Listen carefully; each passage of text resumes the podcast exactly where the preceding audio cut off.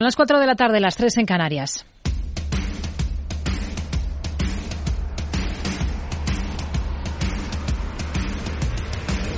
No decida lo que hará el mercado. No se salte las normas de su operativa. No se deje dominar por sus emociones. Mercado Abierto con Rocío Arbiza.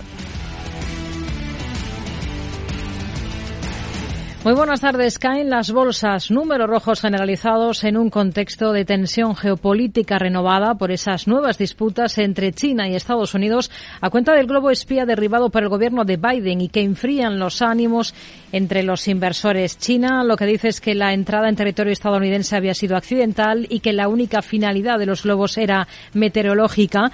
La polémica en todo caso está sobre la mesa, aunque el mundo hoy mira a Turquía y a Siria tras ese terremoto que ha causado ya más de 1.800 muertos y que ha dejado a miles de heridos y a centenares de personas atrapadas entre los escombros. Sin perder de vista este foco de atención y si hablamos de lo meramente bursátil, tenemos un arranque de semana en Wall Street, en el principal mercado del mundo, en negativo, mientras sigue la campaña de presentación de resultados, siguen los despidos. Hoy es Dell la que apunta a más de 6.600 y se abre paso una nueva operación corporativa que podría crear un gigante del y el cobre mundial. Hay una propuesta de la estadounidense Newmont para hacerse con su competidora australiana Newcrest por 17.000 millones de dólares. Tenemos a esta hora en Estados Unidos caídas moderadas para los índices en el entorno de los tres principales, esos retrocesos del medio punto porcentual.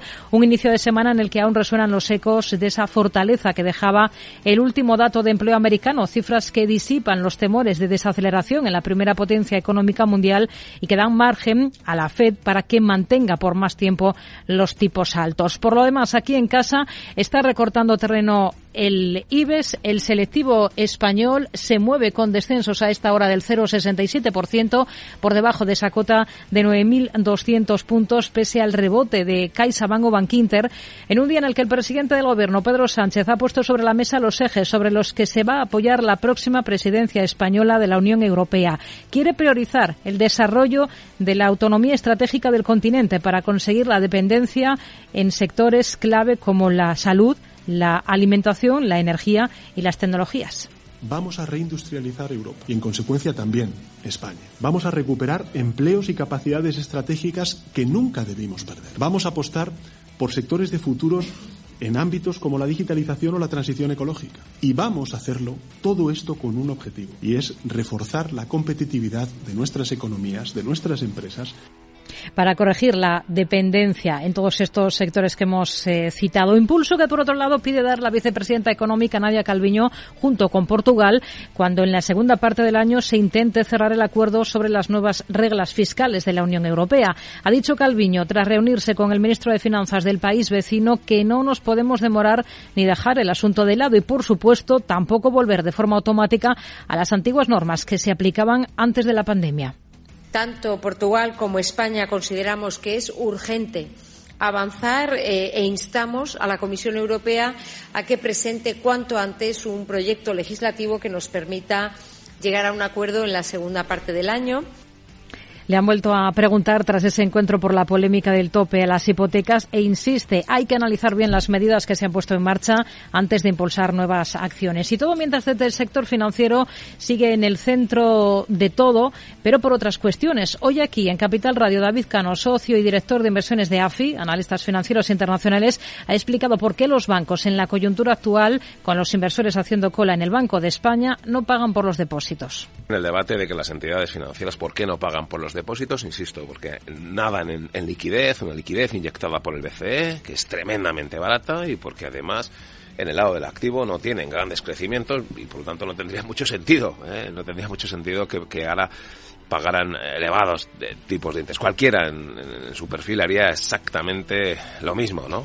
Mañana tendremos nueva subasta de letras del Tesoro y se espera un enorme interés. Solo en una semana el Tesoro ha vendido deuda soberana a través de su web por 300 millones de euros, una cuantía que se dispara a los 900 millones en lo que va de ejercicio. Hablaremos de ello en el programa. A partir de las 5 nos vamos a detener en Suecia como nuevo Edén de las tierras raras en suelo europeo. Entrevistaremos a partir de las cinco y media de la tarde al consejero delegado de Redegal, Jorge Vázquez, una compañía que tiene en mente salir a cotizar a PME Growth este año con la intención de crecer. Hablaremos además del mercado de derivados con BME y en el tramo final del programa a partir de las seis tendremos consultorio de bolsa con Alberto Iturralde, responsable de Operativa DAX. Esto es Mercado Abierto en Capital Radio. Comenzamos.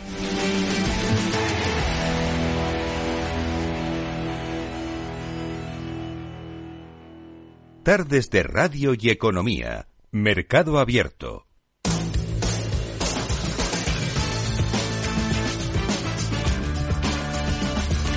Comenzamos en Estados Unidos con ese tono negativo que tenemos para los índices, el peor comportamiento ahora mismo para el S&P 500, descensos del 0,55% en una jornada en la que tenemos destacado a Newmont, el mayor productor de oro estadounidense, propone una fusión con su rival australiano Newcrest. Detalles, Laura Eras, muy buenas tardes. Buenas tardes. Plantea una, una oferta de fusión no vinculante a su rival mediante un intercambio accionarial que valora la transacción en unos 10 17 mil millones de dólares. La propuesta de Newmont contempla la entrega de 0,38 acciones propias por cada acción de Newcrest, lo que daría como resultado que la compañía combinada sería un 30% propiedad de Newcrest y un 70% propiedad de la estadounidense. Tenemos a Newmont ahora mismo con caídas en el S&P 500 que superan el 4% a esta hora de la tarde. Dell va a suprimir 6.650 empleos según Bloomberg. Última un ajuste de plantilla que supondrá aproximadamente el 5% de la fuerza laboral de la multinacional. De este modo, la empresa sería el último gigante tecnológico en sumarse a la ola de despidos que ha barrido miles de empleos en el sector como respuesta a la caída de la demanda tras el boom experimentado desde la pandemia. Oracle invertirá 1.500 millones de dólares en Arabia Saudí. Y abrirá un centro de datos en Riyadh. Además, el gigante tecnológico también expandiría la capacidad de su región en la nube de Jeddah abierta por la compañía en 2020. Tyson Foods reduce sus beneficios un 71,8% en su primer trimestre fiscal. Que va de octubre a diciembre pasado. Su beneficio alcanza los 316 millones de dólares, mientras que los ingresos superan los 13.200 millones, lo que representa un incremento del 2,5% de igual periodo de un año antes. Desde la compañía reconocen que las dinámicas del mercado y algunas ineficiencias operativas han perjudicado su rentabilidad. Tenemos en el punto de mira a Chevron, explora planes de gas en Argelia en medio de las sanciones rusas.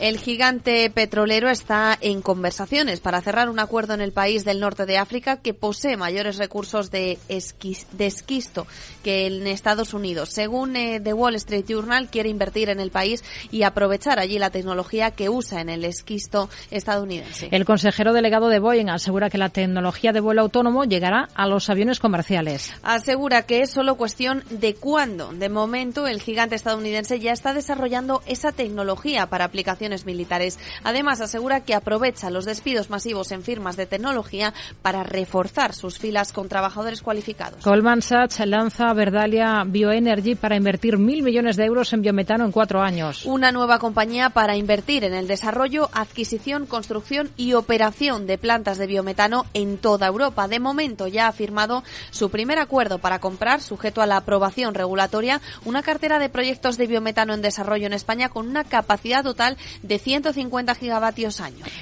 y contrata a un ex ejecutivo de Goldman Sachs como próximo consejero delegado. Según avanza Reuters, se trata de Harvey Stewart, eh, de 59 años, que dejada Goldman en 2018 después de una carrera de 20 años en el banco de inversión. El nombramiento podría confirmarse en las próximas horas. Y Apple prepararía un iPhone de gama alta por encima del Pro y Pro Max, según Bloomberg. Todo parte de unas declaraciones del CEO de la compañía, Tim Cook, quien aseguraba que los consumidores están dispuestos a pagar por el iPhone, por el mejor iPhone que puedan obtener. El comentario ha dado pie a que puedan estar en camino modelos más lujosos. Son algunos de los protagonistas. Tenemos ahora mismo destacando en el S&P 500 la caída de Tyson Foods. El descenso se acerca al 6% después de presentar resultados. La compañía mal tono en Activision Blizzard hoy presenta también cifras esta compañía. En lado positivo tenemos destacada a Catalan más de un un 24% se está disparando este valor. Alin Technology con alzas superiores al 5,5% en una jornada en la que tenemos también a Lucid Group en el eh, Nasdaq repuntando con claridad lo mismo que Tesla. Esta última está subiendo un 2,62%. Vamos a mirar al mercado americano. Lo vamos a hacer con Ricardo González, gestor de GPM y autor del libro El Código de Wall Street. Hola Ricardo, ¿qué tal? Muy buenas tardes. Hola, buenas tardes, Rocío. Bueno, ¿qué niveles son clave ahora mismo en los índices de Estados Unidos? Bueno, pues hay varios aspectos que para mí son clave, ¿no? Más que los números, eh, lo que lo que estamos viendo. En primer lugar, que la mayoría de bolsas mundiales son alcistas. Y esto cambia mucho el escenario con respecto a lo que teníamos el pasado año 2022. Y centrándonos en Estados Unidos, pues Estados Unidos sube, pero está subiendo menos que otros mercados, como por ejemplo Europa o los emergentes. ¿Y a qué se debe esto? A la debilidad del dólar. Aunque rebotó la semana pasada, el dólar en un contexto medio plazo está débil. Y cuando el dólar está débil, los flujos monetarios no fluyen con tanta alegría hacia Estados Unidos e incluso prefieren los propios americanos invertir en otros mercados, por ejemplo los europeos, ya que sacan partido de las mayores subidas que está teniendo Europa y también de la divisa. Por lo tanto, el contexto es ese. La tendencia alcista se ha recuperado en este 2023 y Estados Unidos no está entre los líderes, aunque sí que está subiendo. Hasta el momento, ignorar la determinación de la Reserva Federal de seguir subiendo los tipos y mantenerlos ahí se ha convertido en un negocio tremendamente rentable en Wall Street en este momento. Vamos con los detalles. Alejandra Moya. Luchar contra la Fed ha sido una estrategia ganadora en el mercado de valores durante meses. El índice S&P 500 ha subido un 15% desde el comienzo del cuarto trimestre y un 16% desde su mínimo de octubre, lo que lo sitúa muy cerca del umbral del 20% que muchos inversores definen como el comienzo de un mercado alcista. Mientras tanto, el Banco Central ha subido el precio del dinero tres veces. Dice que vendrán más alzas e insiste continuamente en que mantendrá alta la tasa de los fondos federales por un tiempo. Por supuesto, el riesgo que enfrenta la manada de inversores alcistas ha quedado claro tras el último dato de paro estadounidense, que deja patente la posibilidad de una inflación obstinadamente alta. Y es que si un mercado laboral saludable mantiene alto el crecimiento de los salarios, es posible que los precios no bajen, y eso evitaría que la Fed detuviera su ciclo de auge más agresivo en décadas. Desde Bloomberg, en cambio, destacan la existencia de factores tranquilizadores para los mercados. Ricardo, por ejemplo, el cambio de liderazgo en el mercado. Destacan los sectores que lideraron el repunte de este año, como son el consumo discrecional y la tecnología de la información, y dicen que históricamente han obtenido mejores resultados durante las primeras etapas de los mercados alcistas. Esto lo extraen de datos de la firma de investigación de inversiones CFRA. Lo mismo ocurre con las acciones de materiales, que han tenido un rendimiento superior desde finales de, septiembre. No sé si lo comparte. ¿Qué sectores están más fuertes ahora?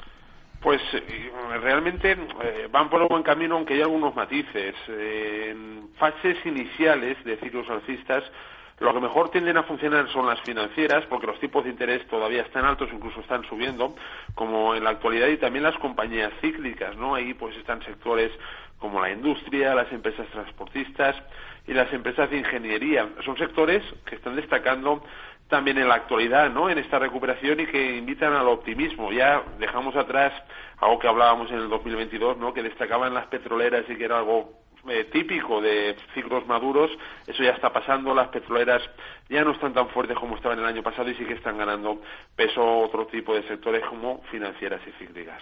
Ricardo, ha hecho un repaso a cómo se comportan los años preelectorales en bolsa, como es este año en Estados Unidos. ¿A qué conclusiones ha llegado?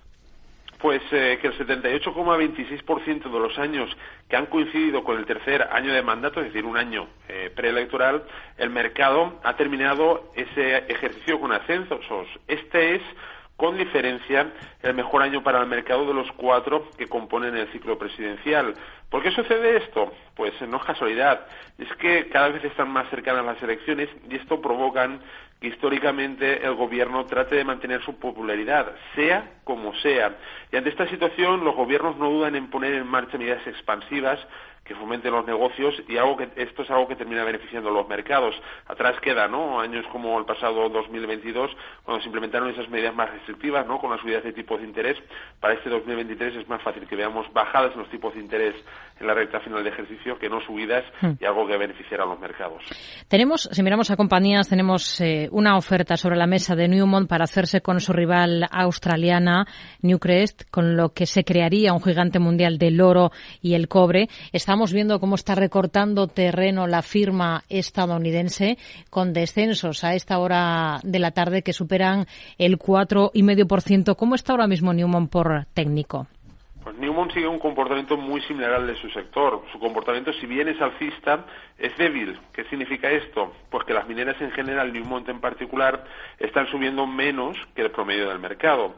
Mientras no sea capaz de ganar fuerza, lo mejor es mirar a otros sectores que estén más fuertes, ya hemos comentado anteriormente financieras y cíclicas, puesto que estar ahora mismo invertido en mineras supone un coste de oportunidad. Más despidos en tecnológicas, en este caso en Dell, más de 6.600 está hablando. Niveles clave en este valor, en esta compañía.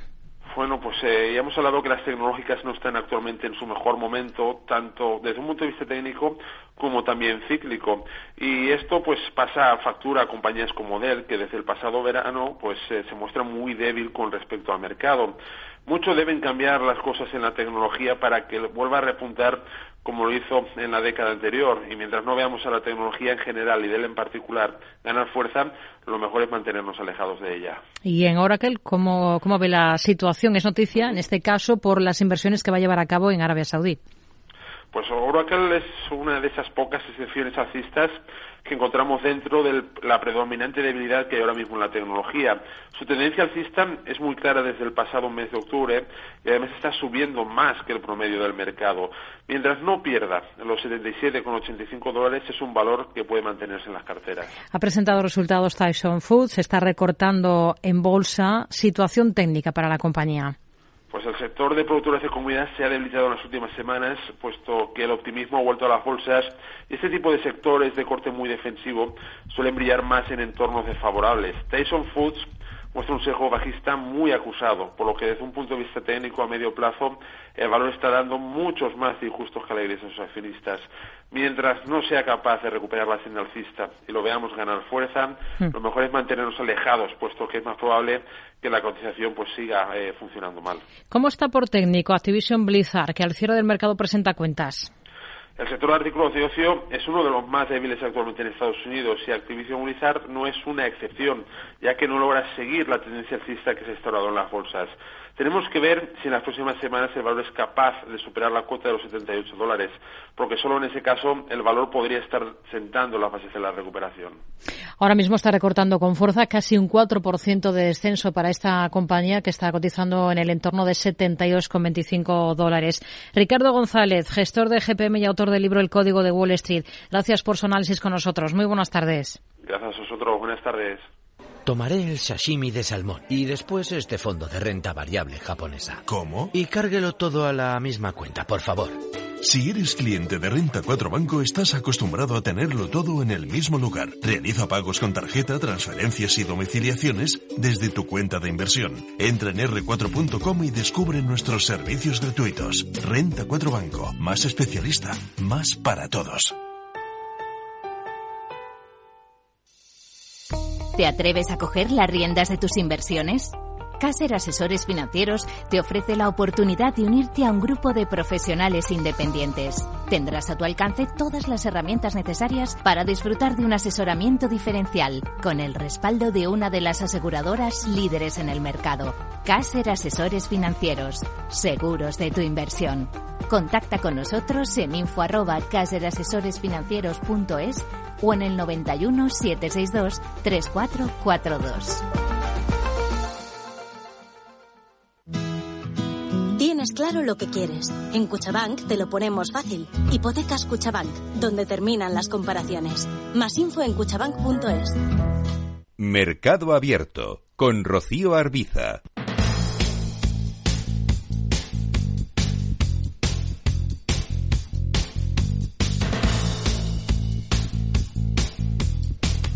19 minutos, los que pasan de las 4 de la tarde, miramos a la bolsa española, tenemos al selectivo, al IBEX 35, con recortes moderados, baja un 0,70%, el IBEX va incrementando, de hecho, esas, esas caídas a medida que avanza la sesión, está en 9.160 enteros, mientras estamos pendientes, por ejemplo, del Santander. La justicia rebaja a 43,4 millones la indemnización del banco. Andrea Orcel, Aida Esquírez, ¿qué tal? Muy buenas tardes. Buenas tardes. Se rebaja desde los 51 millones iniciales por parte de la Audiencia Provincial de Madrid. Este fallo implica que se estima parcialmente el recurso de apelación presentado por la entidad, que también consigue que se eliminen una parte de los intereses en la indemnización a Orcel por su fallido fichaje como CEO en 2018. La justicia, en cambio, mantiene que hubo contrato y no una mera carta oferta. Bankinter abre una emisión de 300 millones en deuda convertible ha puesto a la venta este lunes una emisión de valores perpetuos eventualmente convertibles en nuevas acciones del banco, conocidos como COCOS. Los valores computarán como capital de nivel 1 adicional del banco y contarán previsiblemente con una ventana de salida para los inversores a los cinco años y medio. Telefónica firma un amplio acuerdo con el grupo STC para Arabia Saudí, Bahrein y Kuwait. Un acuerdo con la compañía saudí para acelerar la transformación digital. De este modo, se convierte en miembro del programa de socios de la Española, integrado por otros operadores de telecomunicaciones con cobertura en más de 65 mercados en Europa, América Latina, Oriente Medio y África. ACS va a construir un parque de ocio en Connecticut, en Estados Unidos, por 280 millones. A través de su filial norteamericana Turner. Por otro lado, casi el 57% de los accionistas de ACS cobra su dividendo en títulos del grupo, mientras que el 43,3% ha preferido cobrarlo en metálico. La compañía ha entregado una acción nueva por cada 58 antiguas. AENA abre la puerta a dar entrada a socios en los aeropuertos de Brasil. La compañía ha recibido, según expansión, el acercamiento de los grandes fondos soberanos y de pensiones interesados en la eventual adquisición de participaciones minoritarias en los activos y estaría dispuesta a dar entrada a fondos soberanos de pensiones o de infraestructuras como socios minoritarios en bloque de 11 aeropuertos de Brasil, la sociedad que agrupa las 11 instalaciones que se adjudicó el pasado agosto en el gigante latinoamericano. El futuro de ENCE pendiente del fallo del Supremo. Día clave el de mañana para el futuro de su fábrica en la ría de Lourizán, en Pontevedra. Los magistrados de la Sala de lo Contencioso Administrativo del Tribunal Supremo se reúnen para deliberar la legalidad de la prórroga que el gobierno de Mariano Rajoy otorgó en 2016 a la compañía de celulosa, un permiso para mantener sus instalaciones hasta 2073 en suelo de dominio público y protegido por la ley de costas. Y FCC traslada su interés por la ampliación del puerto de Valencia de más de 1.500 millones. Un proyecto de momento atascado por cuestiones medioambientales, pero que cuenta con esa inversión comprometida tanto pública como privada. Por cierto, que FCC también es noticia por su alianza con Samsung para trabajar juntos en proyectos de infraestructuras. Son valores protagonistas de la jornada de este lunes en el mercado español. Vamos a detenernos en algunos de ellos con Álvaro Blasco, socio director de Telecapital. Hola Álvaro, ¿qué tal? Muy buenas tardes. Muy buenas tardes. Bueno, hoy tenemos una jornada de descensos generalizados en toda Europa, de caídas para el IBEX del 0,73% ahora mismo. Está por debajo de esa cota de los 9.200 puntos el selectivo. Hoy tenemos referencias macro en Europa, por ejemplo, datos de ventas minoristas y de confianza en la eurozona. ¿Con qué se queda de esta jornada? Bueno, yo creo que después del mes de enero que hemos vivido con esas cortísimas altas en todos los mercados y en el español eh, por supuesto, ha sido uno de los más fuertes, ¿no? Pues yo creo que es normal que veamos eh, ciertas eh, tomas de, resultados por parte de accionistas. Yo creo que también esto es un poco, pues, la, estela de esos datos de empleo que vimos en Estados Unidos, y al final, aunque solo deberían afectar a ese país, pues afectan a las, a las economías en general, ¿no? Y ese fuerte nivel de empleo que hemos visto, pues eh, hace dudar nuevamente en el sentido de que la Reserva Federal Americana pues puede tener más margen eh, para subir tipos eh, de lo que hasta ahora estamos calculando, que es que lleguen a ese 5 o 5,25% hmm. eh, para partir de ahí darse un tiempo y ver cómo evoluciona la economía real. Tenemos dentro del IBEX, dentro del selectivo, entre los valores que escapan de las caídas, algunos componentes del sector financiero. CaixaBank, por ejemplo, que está subiendo más de un 2%, Bank Inter un 1,85%, también en positivo, aunque de manera muy discreta, el Banco Sabadell está en cabeza, por tanto, el sector. Una vez que, que ya ha pasado la temporada de resultados y que todo el mundo se ha retratado, en función de cómo está cada uno y de lo que ya han hecho en bolsa, ¿dónde creen ustedes que puede quedar mayor potencial?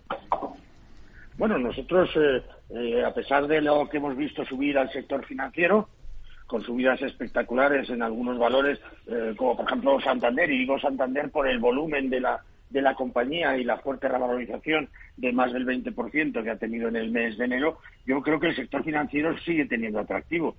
al final, yo creo que prácticamente todos los resultados, salvo alguna excepción que hemos conocido, han sobrepasado las mejores estimaciones que había por parte de las casas de análisis, lo cual quiere decir que también podemos asistir a una cierta revisión al alza eh, de las expectativas de beneficio para todo el ejercicio. O sea que yo pienso que el sector financiero eh, sigue siendo muy atractivo eh, para el resto del año. Tenemos castigo en Fluidra. ¿Qué visión tienen ahora para el fabricante de piscinas? Se deja un 3,80% casi ahora.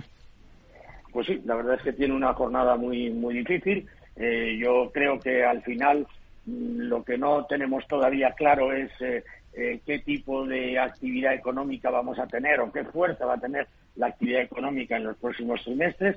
Seguimos pensando si estamos o no en una práctica recesión en los próximos trimestres, que aunque sea suave, pues no deja de ser recesión y puede tener una incidencia importante en la actividad de Fluidra y que quizás sea eso eh, lo que hace que se hayan eh, multiplicado las ventas en el día de hoy. Y para ArcelorMittal, ¿cómo ven las cosas? Esta semana presenta resultados. Hoy está liderando las caídas dentro del IBEX. Bueno, la verdad es que Arcelor eh, ya llevamos un año y pico con unas con una actuación con una volatilidad tremenda, tanto en un sentido como en otro. nosotros pensamos que la actividad económica mundial puede crecer, puede estar por encima de las estimaciones que hemos oído de los grandes eh, de los grandes protagonistas mundiales, Fondo Monetario Internacional, etcétera, ¿no? Eh, y eso sobre todo por esa reapertura de China eh, que esperemos que no sea en falso y que y que va a ser, digamos, pues un detonante para mejorar la actividad económica. Con esa expectativa, en principio, y unos costes de energía, pues moderados, creemos que la actuación de la compañía en el año puede ser bastante positiva. Hmm. ¿Qué espera de, los resultados de Logista en un par de días? Pues la verdad es que no sabemos muy bien lo que vamos a escuchar, pero nosotros creemos eh, que vamos a tener unas cifras muy positivas por parte de la compañía. Eh, yo creo que además eh, nos podrá quizás dar una visión de cómo puede ser la actividad en este ejercicio, que creemos que va a ir creciendo de forma significativa a medida que la compañía también pues aumente eh, los sectores de actividad en los cuales se puede mover, ¿no? Eh, por lo tanto, yo creo que vamos a tener buenas noticias para la compañía y que es un valor a tener en cuenta a la hora de constituir una cartera. Hmm. En el punto de mira tenemos a AENA, se publica que se abre, la compañía abre la puerta a dar entrada a socios en los aeropuertos que controla en Brasil. Pros y contras de estar ahora mismo en el gestor aeroportuario, en AENA.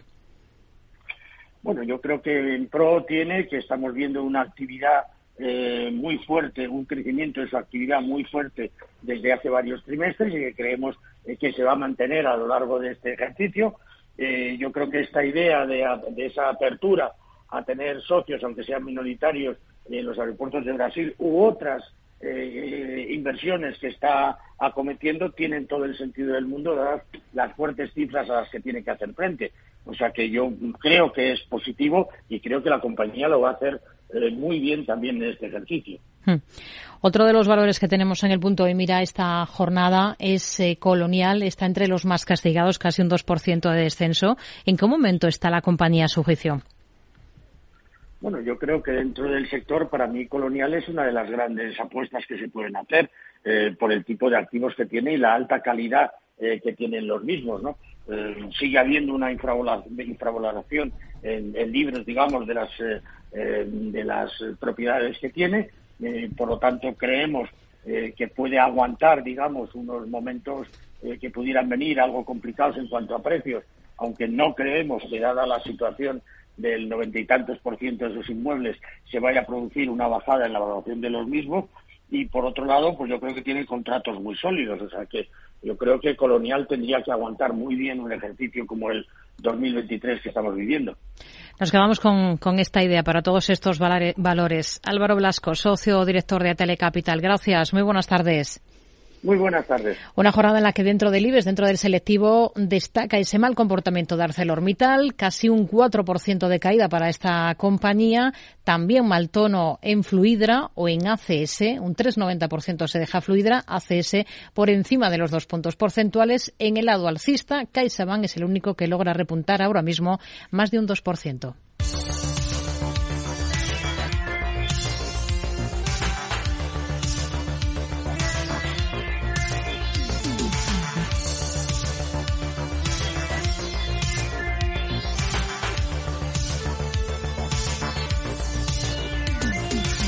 Comprobamos cómo están las cosas en el resto de plazas europeas. Hoy tenemos tendencia negativa generalizada, caídas en el caso del DAX alemán. Según las pantallas de CMC Markets, su CFD está recortando cerca del punto porcentual.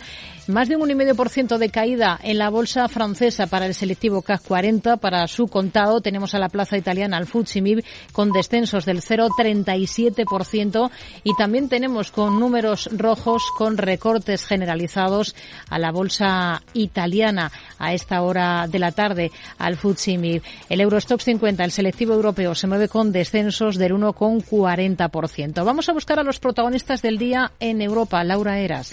Buenas tardes. A la espera de la presentación de resultados en los próximos días de grandes como Unilever, Siemens, L'Oreal, AstraZeneca o Total Energies, hoy nos fijamos en la automovilística francesa Renault. La compañía y Nissan han presentado los detalles estratégicos de su nueva alianza. Sandra Torrecillas, buenas tardes. Buenas tardes. La alianza, con casi 24 años de antigüedad, estaba desequilibrada y eso generaba fricciones entre las dos automovilísticas que ahora han quedado resueltas. Renault y Nissan van a mantener participaciones cruzadas del 15%. La francesa va a reducir su participación en la japonesa desde el 43% que tiene actualmente hasta ese 15% y el 28% restante irá a una sociedad fiduciaria. En ese paquete, Renault no tendrá derechos de voto, pero sí recibirá dividendos y no tiene la obligación de venderlo en un plazo determinado. El nuevo acuerdo se va a implementar durante un periodo de 15 años. Nissan se compromete a comprar una participación de hasta el 15% en la unidad de vehículos eléctricos de Renault Ampere, que saldrá a bolsa y se convertirá en su socio estratégico. Y Mitsubishi Motors eh, también considerará invertir en ella. El acuerdo también incluye el desarrollo conjunto de varios modelos nuevos a nivel mundial. Sobre el sector automovilístico, el director de análisis del Banco Sabadell, Nicolás Fernández, advierte de posibles efectos de la ralentización de la economía. Lo que vemos es un cierto riesgo a corto plazo porque es un sector que siendo muy cíclico eh, ha descontado un escenario pues seguramente bastante positivo a corto plazo. Macroeconómicamente estamos mejor de lo que pensábamos que íbamos a estar hace seis meses, eso sin duda alguna. Hace tres todavía se hablaba de una recesión muy profunda o en algunos sitios muy profunda o de una recesión moderada, ralentización, etcétera, y ahora ya prácticamente está todo el mundo pensando que casi no lo vamos ni a notar y eso tampoco es, ¿no? Yo creo que alguna, algún efecto vamos a tener y el sector autos es uno de los que también puede sufrir en ese sentido. Renault volverá a fabricar vehículos en México por primera vez en 20 años, en concreto un nuevo modelo que se va a ensamblar en las instalaciones que Nissan tiene en ese país y la japonesa va a intensificar la producción de camionetas en la factoría argentina de Renault en Córdoba. Es noticia también Deutsche Bank por las declaraciones de una alta ejecutiva de la entidad que asegura que buscan formas de eliminar empleos para garantizar que alcanzarán sus objetivos de costes. Hace unos días el director ejecutivo de la entidad destacaba las actividades de banca de consumo en Alemania como un área donde se producirían recortes. En el sector de los videojuegos destaca la finlandesa Robio, que está disparada después de que el productor del videojuego Angry Birds haya anunciado que ha iniciado conversaciones preliminares no vinculantes en relación con una potencial OPA sobre la compañía. Por cierto, hablando de OPAs, la familia Rothschild quiere privatizar su negocio y excluir de bolsa al banco de inversión. Este lunes, Concordia, el holding familiar y el mayor accionista de la entidad, ha anunciado que va a formalizar una oferta pública de adquisición de 48 euros por acción, lo que supone valorar la firma en 3.700 millones de euros. Noticia que ha impulsado con fuerza a la compañía en la bolsa bolsa francesa. Y ojo al sector de las aerolíneas por los datos de transporte de pasajeros durante el mes de enero de Norwegian. Ha transportado más de 1,1 millones, lo que supone un incremento del 78% respecto al mismo mes de 2022, al tiempo que la ocupación media del 77,7% ha sido 8 puntos porcentuales superior. Son algunos de los protagonistas del día en Europa. En algunos de estos nombres nos vamos a centrar en los próximos minutos con Pablo García, director general de Divacons Alfa Value. Hola Pablo, ¿qué tal? Muy buenas tardes. Hola, buenas tardes, Rocío. Pero vamos a comenzar por el mercado francés y por eh, Renault junto con Nissan han explicado un poco los compromisos que han alcanzado en su nueva alianza. Se han comprometido a mantener durante 15 años sus participaciones cruzadas del 15% para garantizar la estabilidad de esa alianza y permitir así el desarrollo de proyectos comunes con su también socio Mitsubishi.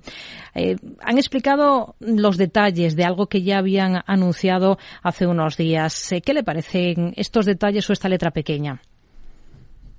Así es, son los detalles. Ya conocíamos las buenas noticias porque 15 años más significa pues hacer como una especie de, bodas ya casi de plata, ¿no? Eh, el performance es muy bueno, es uno de los valores que tenemos en cartera modelo y ese más 24,5% pues respalda todo esto. Y es que junto con Mitsubishi pues anuncian ese acuerdo en tres pilares, ¿no? El cambio de la composición accionarial entre Renault y Nissan, un impulso también lo que llaman la agilidad estratégica junto a terceros socios y también nuevos proyectos en América Latina, en India y en Europa. Así que, bueno, es verdad que Renault y Nissan van a tener eh, derechos de voto equivalentes a su participación al 15% y el grupo francés reduce su, participación actual en la firma japonesa que, era superior al 45%. En cualquier caso, eh, interesante y también el acuerdo con la división de, eléctrica de Renault, de Ampere, eh, la cual Nissan confirmó que tiene intención de hacerse con un 15%. En su conjunto, muy positivo, es un poco como bien dice la letra pequeña, hmm. pero que sigue las directrices que ya habían marcado. Hmm. hablaba del performance de, de la compañía compañía de Renault espera más en bolsa del valor o a qué otra del sector europeo miraría con mejores ojos ahora? Bueno, mira, eh, esperamos más performance porque tenemos a Renault y también tenemos a Stellantis. Las dos eh, forman parte de nuestra cartera modelo europea que tan buenos resultados da eh, y el potencial incluso todavía, incluso para Stellantis es del 37% y lleva ya un 12,74. Es verdad que la apuesta por Renault pues, está haciendo un, performance que es el, doble de Stellantis. Pero también es verdad que Renault había estado bastante tiempo mucho más en el letargo y quizá estas dudas que había sobre, sobre las participaciones con Nissan y el acuerdo también con Mitsubishi, pues era uno de los, de los frenos que tenía, ¿no? Ahora yo creo que Renault pues está nunca mejor dicho disparada. Hmm. Hay mm, confirmación, el desarrollador de la franquicia Angry Birds, Robio, está en conversaciones con Peitica, que es una firma digital israelí, y otros sobre una posible adquisición. Se está especulando con una oferta por encima de los 9 euros. ¿Qué le parece? Bueno, eh, no es nuevo porque ya hemos visto cómo desde el principio de ejercicio una compañía relativamente pequeña de unos 700 y pico millones de euros, la compañía finlandesa, muy conocida como bien dices por el Angry Birds, a ver, que yo creo que todos hemos jugado en alguna vez. Y, bueno, pues eh, muy interesante porque era un sector que había quedado después de la época eh, COVID, que es verdad que las compañías lo hicieron francamente bien porque estábamos todos encerrados jugando a videojuegos o viendo Netflix y después han, han estado de capa caída. Esto viene a poner un poco en valor a las compañías del sector. Lleva ya un más 43%, están 8,70 euros y se habla de esos 9 euros o algo por encima. Lo importante es que han iniciado negociaciones y, bueno, pues la acción lo está, lo está reflejando. Hoy en el mercado alemán está animada la cotización de Bayer. ¿Cuál es la visión que tiene ahora mismo para esta compañía? Bueno, la tenemos en añadir, le damos un, potencial todavía importante y es verdad que desde luego el ambiente está mucho más tranquilo respecto al famoso glifosato. Los resultados empresariales del cuarto trimestre los conoceremos los definitivos el 28 de febrero y no olvidemos que el performance tan bueno que también Bayer está teniendo eh, este año, ese más 22% que uno pensará, bueno, el mercado está tirando también Bayer, ya, pero las farmas no están tirando. Eh, de hecho, es uno de los sectores que más rezagados ha quedado una de las explicaciones la tenemos en la entrada de activistas, como, como, fue el caso de Bluebell, que está revolucionando un poco la posibilidad de hacer un break-up, ¿no? una segregación de negocios. Así que hmm. yo creo que estos, eh, estos activistas están detrás ¿no? de, este, de este interés y hoy, desde luego, está subiendo con fuerza. Siguiendo en el mercado alemán, hoy tenemos recortando a Infineon, pero en lo que va de año se comporta muy bien la compañía con alzas del entorno del 29%. ¿Le sigue viendo más potencial? Bueno, le seguimos viendo más potencial y es que el sector de semiconductores en general es el mejor sector en el año en lo que llevamos de ejercicio en, Europa.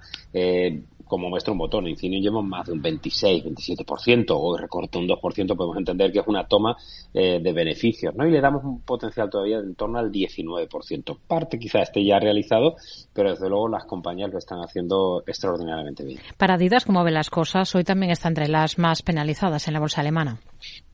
Bueno, Adidas no tenemos una recomendación positiva, ¿eh? estamos más bien, más bien negativos, incluso esperando, diríamos, un, un, eh, un, eh, performance negativo de un menos 17% respecto a nuestra valoración.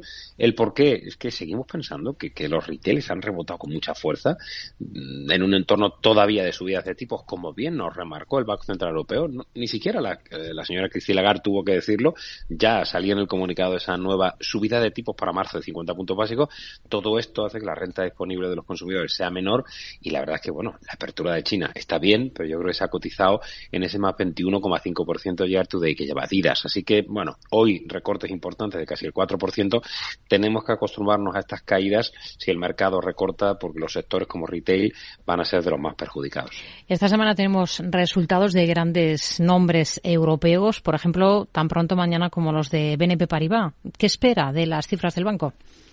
Bueno, la verdad es que están en el entorno ideal. Es decir, estamos con márgenes de intermediación, como hemos visto en la banca comercial española, extraordinarios, con niveles de rentabilidad sobre recursos propios, los famosos ROEs fantásticos, porque al final las subidas de tipo les dan más margen y tienen esa, esa rentabilidad mayor. Elevada solvencia. La mora sigue contenida. Quizá eso sea sorprendente y es el siguiente paso de, obviamente, ponerse peor, por lo que hemos comentado de subida de tipos para lucha contra la inflación, pero es que tienen unos altos payouts eh, y unos altos dividendos. Por lo tanto, a mí sí me gusta, lo tenemos en cartera, la tengo en los fondos internacionales, eh, ya un, casi un más 13% y, y, bueno, le vemos todavía potencial al sector y a BNP.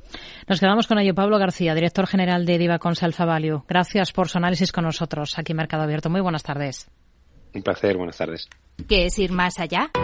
Con Arval podrás llegar donde te propongas de la forma más sostenible y darle a tu empresa todas las soluciones de movilidad que necesite, asesorando con las mejores opciones de movilidad para las distintas necesidades de tu flota, con vehículos electrificados, bicicletas, coche compartido. Arval, la transición energética arranca aquí. Más información en arval.es. Los miércoles a la una de la tarde en Capital Radio, Gestión del Talento.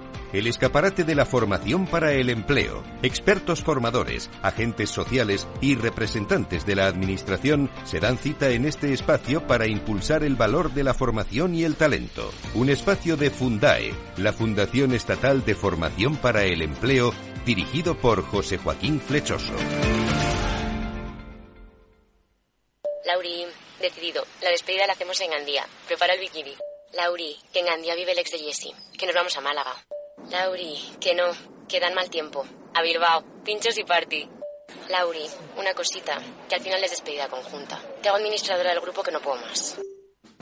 En Renfe tenemos más de 1500 destinos para que siempre puedas llegar a donde quieras llegar. Nadie te da más. No todos los trenes son como Renfe. Renfe, tu tren.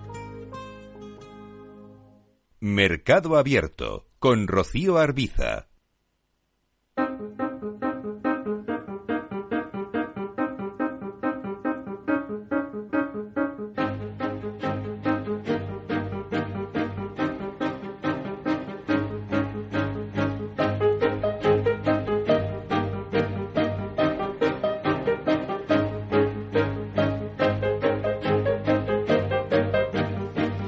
Abrimos tertulia económica aquí en este programa, en Mercado Abierto, en Capital Radio, como hacemos cada luna a esta hora. Nos acompaña Fernando Tomé, doctor en Economía y vicerrector de Estudiantes, Empleabilidad e Internacionalización de la Universidad de Nebrija. Hola Fernando, ¿qué tal? Muy buenas tardes. Buenas tardes, Rocío. Nos acompaña también Miguel Ángel Robles, CEO de Business Plus. Miguel Ángel, muy buenas tardes. Buenas tardes. Y está con nosotros Miguel Córdoba, profesor de Economía y Finanzas de la CEU San Pablo. Hola Miguel, ¿qué tal? Muy buenas tardes. Hola, buenas tardes. Encantado de estar con vosotros. Bueno, vamos a, comenzar, si les parece, con las declaraciones que ha hecho hoy mismo el presidente del Gobierno, Pedro Sánchez, eh, que habla ya o pone sobre la mesa los objetivos de España durante la que va a ser nuestra presidencia del Consejo Europeo en la segunda parte del año. Dice que la prioridad será lograr una mayor autonomía de Europa con respecto a otras grandes potencias como China o Estados Unidos. Llama a lo que denomina reindustrialización como solución para aumentar la competitividad. Vamos a escucharle. Vamos a reindustrializar Europa y, en consecuencia, también España. Vamos a recuperar empleos y capacidades estratégicas que nunca debimos perder. Vamos a apostar por sectores de futuros en ámbitos como la digitalización o la transición ecológica. Y vamos a hacerlo todo esto con un objetivo, y es reforzar la competitividad de nuestras economías, de nuestras empresas. Fernando, reindustrializar Europa y recuperar empleos y capacidades estratégicas que dice Sánchez nunca debimos perder. ¿Cómo lo ve? como propuesta lo veo fantástico y ojalá fuera tan fácil como anunciarlo. Todavía no tenemos medidas concretas. Hemos tenido algunas aproximaciones, como hizo lo que antes eran las cámaras de comercio, que son las cámaras que presentaron una batería de 30 medidas más concretas, no muy cuantitativas, pero por lo menos sí concretas, con unos pilares de actuación parecidos a los que hoy ha mencionado el presidente del gobierno y en líneas generales creo que bueno pues es una es un toque de fanfarrias pero nos falta escuchar la música. Vamos a esperar a ver si pronto nos concretan, que creo que se va a hacer, y a partir de ahí podremos analizar con un poco más de criterio. ¿Qué le parece la letra de momento, Miguel Ángel? como bien dice, pues a, esa profundidad, ¿no? En las medidas, ¿no? Yo creo que debamos hablando de este tema de la industrialización y más después de la pandemia, con la necesidad que hemos tenido de abastecimiento de algunas materias que, que ni nos llegaban, ¿no? En ese caso, pues evidentemente Europa se ha hecho un planteamiento un poco más general y global, ¿no? Creo que es un buen apunte desde el punto de vista de la necesidad eh, de personal, o sea, de la cualificación del trabajo y sobre todo de la colocación de personas en esos trabajos, ¿no? Más industriales, ¿no? Porque evidentemente puede ser una de las salidas también, pues, al bloqueo que tenemos en nuestro país como lógico y natural para la creación de, de, de empleo, ¿no? Lo que pasa es que, bueno, si mientras que no sea mano de obra intensiva y se busque una industria, pues, con algo más de valor, con algo más de, de valor, ¿no? Que la que tenemos en la actualidad, pues obviamente a lo mejor ahí sí consigamos tener que, esa industria sea una base de competitividad tanto en lo que es nuestro territorio español como para Europa. Hmm. Miguel. Eh, como, eh, digamos, postura o eh, intención a mí me parece muy bien. Pero eso es una frase, eso es una frase hecha cuando en los últimos 25 años hemos pasado de que la industria fuera el 33% del PIB a que ahora solo sea el 16% tanto los gobiernos del Partido Popular como los socialistas han contribuido a que España eh, sea un país básicamente de servicios, el famoso ladrillo y la cerveza. Entonces, eh, me parece bien que lo diga, pero me da miedo, habida cuenta del currículum político de Sánchez, de que no sea una medida más de postureo. Y sobre todo digo esto por eh, el problema básico mm, de, de, bueno, de la Organización Municipal del Comercio, de la liberalización de los mercados, de la globalización, todo ese tipo de cosas.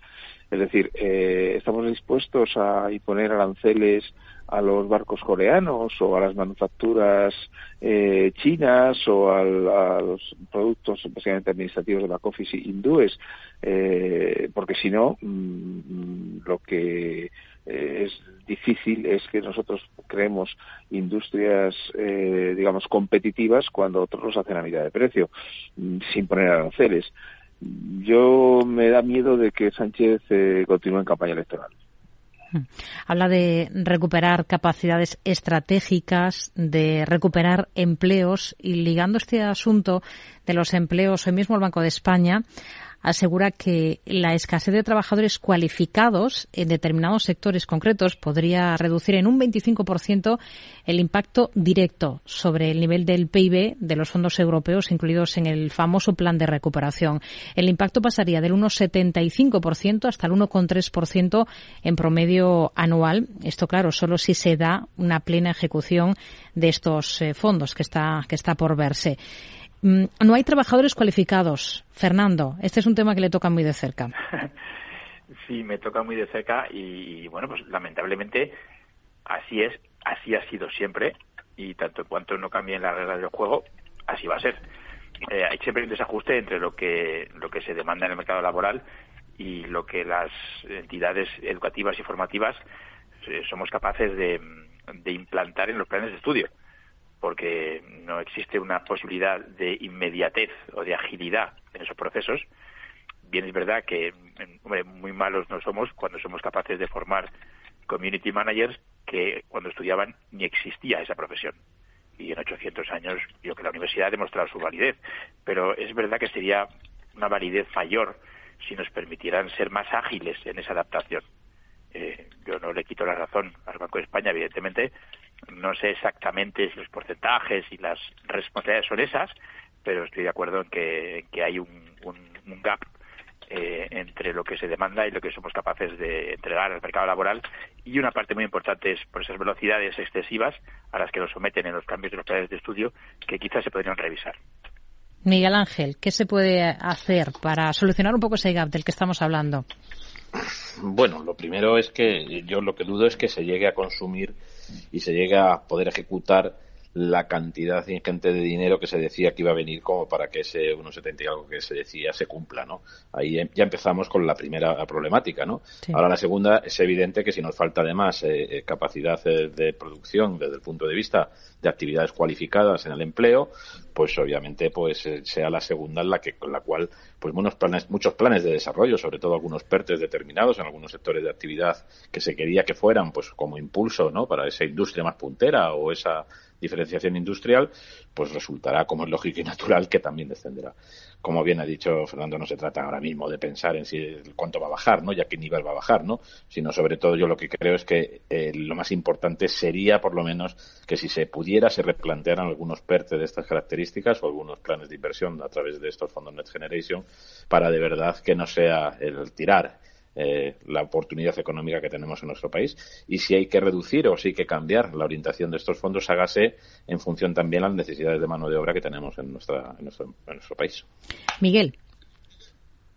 Vamos a ver, yo aquí eh, creo que el problema el foco hay que ponerlo donde hay que ponerlo. Es decir, eh, la universidad sobra en esto de formar trabajadores. Una universidad no está para formar trabajadores, está para lo que es el punto de las ideas, eh, donde eh, la gente pues aprende pues unas teorías, aprende también su componente práctico, pero si queremos formar trabajadores, lo lógico es que fomentemos la formación profesional, con, no sé, una típica formación profesional media de, de cursos de año y medio, dos años, se puede rápidamente enseñar a la gente que trabaje. La universidad no está para enseñar a la gente a trabajar, eh, está para enseñar a la gente a pensar.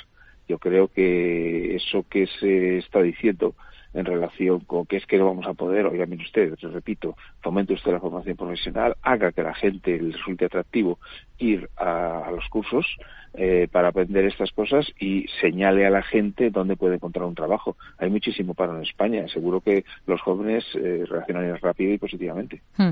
Fernando, ¿quiere añadir algo con respecto a, este comentario de, de Miguel, a esta opinión? completamente de acuerdo con él. La universidad es un sitio en el que te amueblan la cabeza y te dan un montón de herramientas y de armas para cuando te hagan falta poder montar tu mecano y trabajar en lo que se ve que sea de tu área de conocimiento.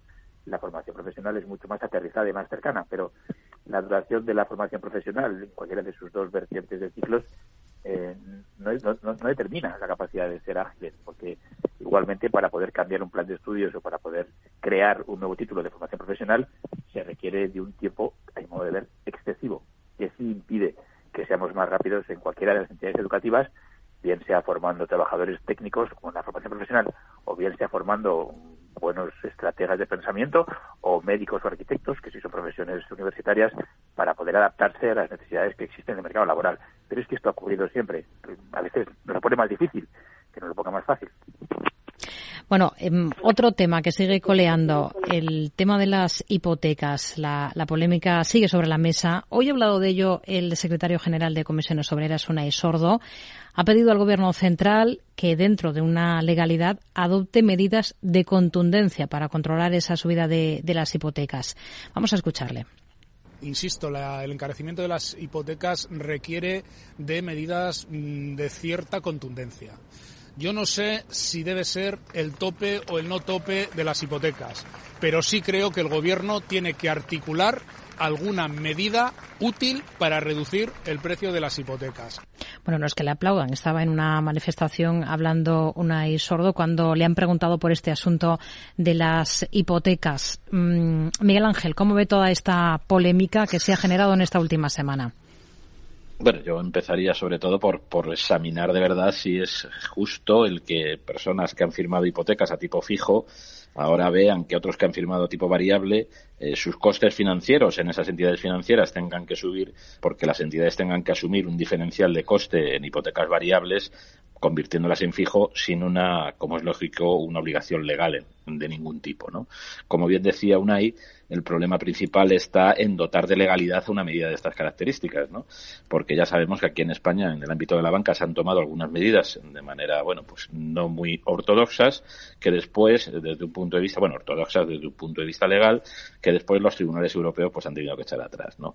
Yo creo que ahora mismo el problema de las hipotecas pasa más bien por una contención de la inflación para que de verdad los tipos de interés vuelvan a bajar y ahí es donde está el problema. Poner el foco en intentar solucionar otra vez a base de subvenciones o a base de, bueno, pues de dávidas, el que de verdad eh, las hipotecas bajen su nivel, pues bueno, pues volvemos otra vez a lo mismo, ¿no?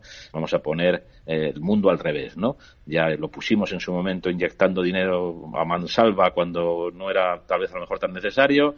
Ahora lo vamos a poner, pues eso, intentando eh, haciendo ver, ver cómo esa subida de tipos de interés que afecta a algunos, como es lógico y natural, pues eh, lo tenemos que pagar entre todos. Hmm. Bueno, no creo yo que sea el procedimiento.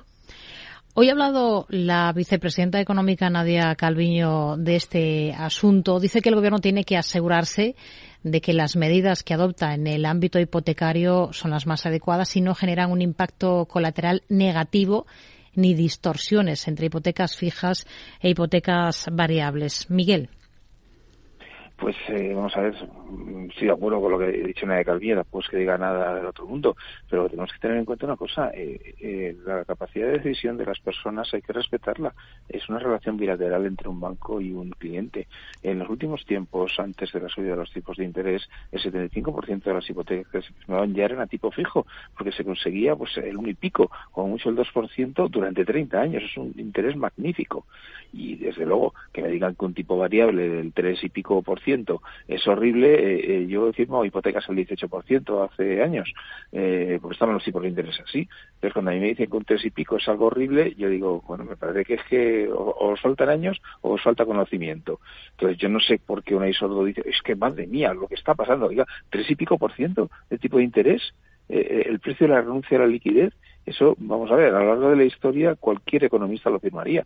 Eh, eh, yo no veo por qué está la gente tan alarmada con este tema. Yo creo que de nuevo estamos en año electoral, pero a mí que sepa un tres y pico por ciento de interés en una hipoteca me parece maravilloso. Otra cosa es que haya gente que se ha pillado porque se había creído que los tipos negativos iban a durar toda la vida. Evidentemente no puede ocurrir eso. Pero vamos, yo, yo de verdad que creo que este es un problema que se está generando más en los medios y bueno, y sobre todo por el run run de sindicatos, Podemos y demás. Pero yo creo que, que no hay que actuar y por supuesto menos el Estado. Es una relación privada entre bancos y clientes. Fernando, ¿cómo lo ve? Pues hombre, es que no hay ninguna propuesta para esas medidas contundentes. Eh, no sé qué quiere decir, hasta dónde quiere llegar con contundentes un sordo podríamos intentar medir cuál es el impacto de lo que se está pagando de más frente a lo que se pagaba antes, sería un comienzo, eh, es decir, ese exceso de cuota motivado por los cambios económicos. Podemos ver quién afronta el pago de ese diferencial y cómo, es decir, lo vamos a aplazar o lo vamos a condonar y quién va a ser el responsable de eso, quién se va, la presión, quién se va a comer ese, plato. Es decir, podemos articular alguna medida que alivie fiscalmente por ese dinero a los que tienen ese problema y están bien identificados y medida su dificultad, en ese caso a lo mejor podríamos, pero es que una propuesta inexistente no se puede valorar. Hmm. Eh, una pincelada quizás sobre, sobre Francia, porque ese proyecto de reforma del sistema de pensiones de Macron hoy ha llegado a la Asamblea Nacional en medio de una enorme tensión política y social. Ahora Macron parece que se abre a modificar su reforma para conseguir el respaldo de los conservadores en el Parlamento. Recordemos que propone aumentar la jubilación de 62 a 64 años. ¿El único camino es suavizar esa reforma para que salga adelante, Miguel Ángel? Vamos, no sé yo si será el único camino para que los conservadores la apoyen en el Parlamento, ¿no? Pero en realidad lo que está claro es que y como no se tomen medidas en Francia, pues va a pasar lo mismo que nos está pasando a nosotros, ¿no? Un gran problema estructural a medio plazo eh, que ninguno o que ninguno de los partidos políticos quieren resolver, ¿no? En este caso yo creo que los conservadores franceses serán plenamente conscientes de cuál es la situación, ¿no? Y bueno, eh, yo creo que sí tendrán que llegar a un acuerdo a medio plazo, pero algo van a tener que hacer igual que se tendría que estar haciendo ya en España. Miguel Ángel Robles, CEO de Business Plus, Miguel Córdoba, profesor de Economía y Finanzas de la CEU San Pablo, Fernando Tomé, doctor en Economía y vicerrector de Estudiantes, Empleabilidad e Internacionalización en la Universidad de Nebrija. Gracias, caballeros. Muy buenas tardes. Buenas tardes. Actualizamos la información enseguida y regresamos en Mercado Abierto.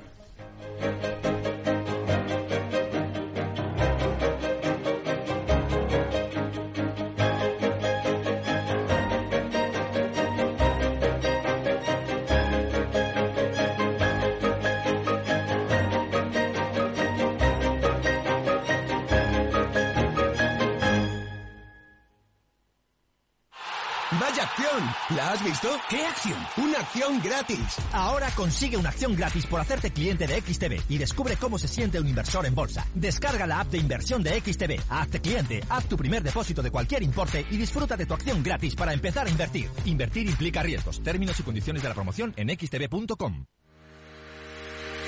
Si quieres conocer mejor las empresas con las que trabajas, empieza por Informa. Compruébalo con tres informes gratis, el nuestro para que nos conozcas más y los dos que tú elijas para tu negocio. Solicítalos ya en Informa.es. Informa, líder en información empresarial.